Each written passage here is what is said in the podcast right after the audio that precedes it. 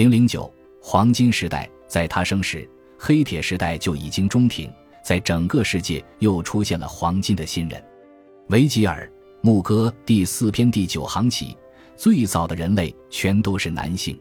在赫西俄德描述的黄金时代里，这些男人过着禁欲的独身生活，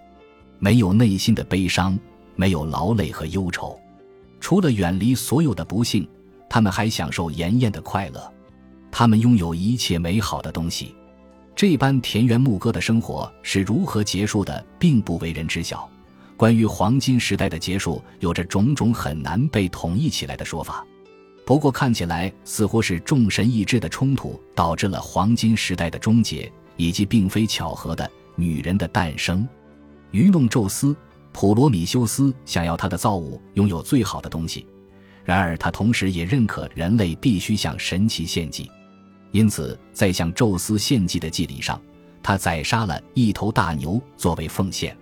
他将祭品分成了两份，一份全是牛骨。然后在上面巧妙地覆盖了满满一层脂肪，而另一份则都是牛肉和营养丰富的内脏，它们被掩藏在牛的瘤胃之下。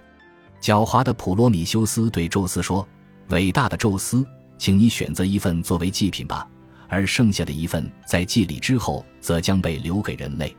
宙斯轻易地看穿了他的伎俩，而且为此大动肝火。然而，他还是选择了那一份全是脂肪和骨头的祭品。于是，神奇们从此在接受奉献时，都将不得不满足于仅仅接受脂肪与骨头。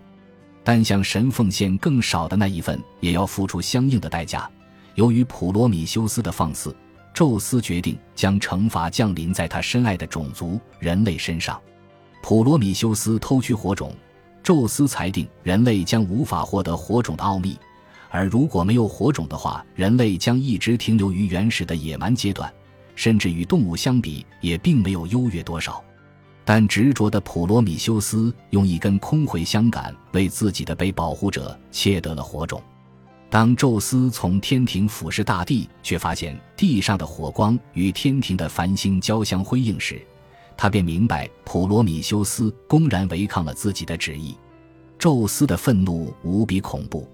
他下令将这位性情温和的提坦神父在遥远的高加索山之上，又派了一只凶恶的老鹰去日日啄食他的肝脏。不朽的普罗米修斯并不会死亡，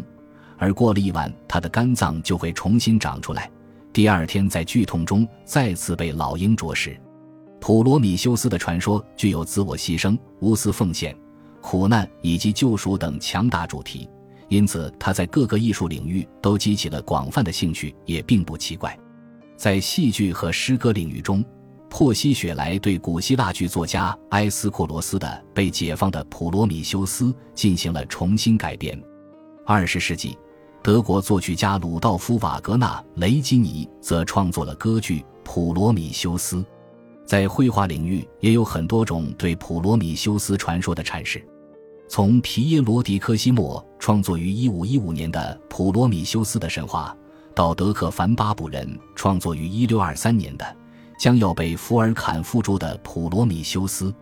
，19世纪的居斯塔夫·莫罗通过表现主义的形式描绘了这一主题，而当时波兰灭国的情境又触动画家赫拉斯·贝内特创作了波兰的《普罗米修斯》。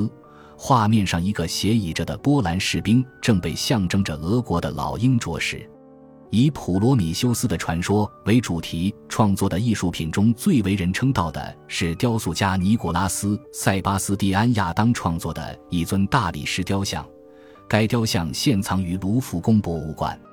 潘多拉在宙斯的命令下，赫淮斯托斯用陶土造出了一具女人的躯体，雅典娜赐予了她生命。而剩下的诸神也纷纷送上了礼物，因为得到了这些礼物，他从此被称为潘多拉。皮拉是他所生下的女儿。许圭努斯神话指南第一百四十二篇：盛怒未已的宙斯将怒火又投向了人类。为了伤害人类，他准备了一个美丽的灾星来报复人类获得火种，并为他取名为潘多拉。宙斯身边的其他神奇。尤其是几位女神们，为赫淮斯托斯的这件造物准备了许多礼物作为嫁妆，希望这些礼物能够减轻宙斯的报复所带来的危害。不过，潘多拉收到的这些礼物需要经过驯化才能为人类所使用。这些礼物被潘多拉收在一个瓮当中，后世的人们将它重新命名为潘多拉的魔盒。不过，宙斯给了潘多拉一件足以抵消其他神奇们一切努力的礼物——无法压抑的好奇心。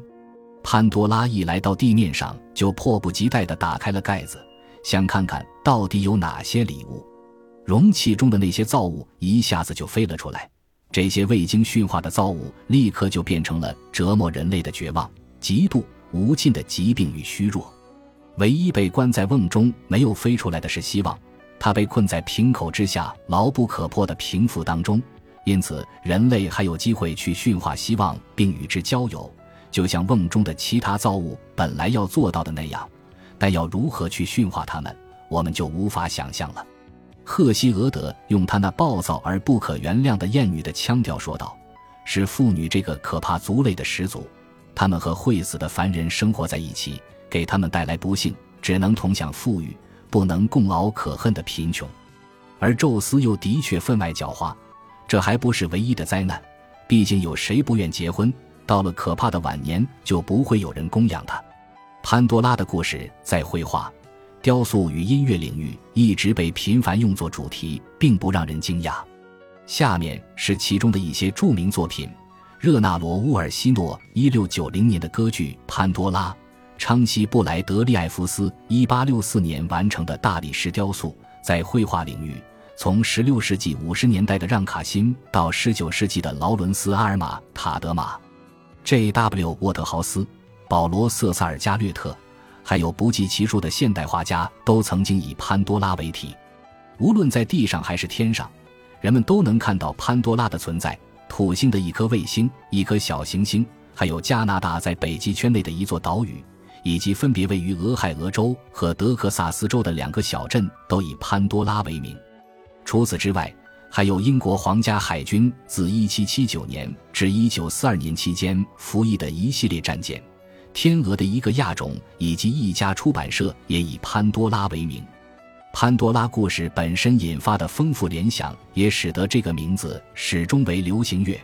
畅销书以及电影标题所偏爱。潘多拉的名字还常见于科技革新或者科幻作品中，比如著名科幻电影《阿凡达》。中的星球名字就叫做潘多拉。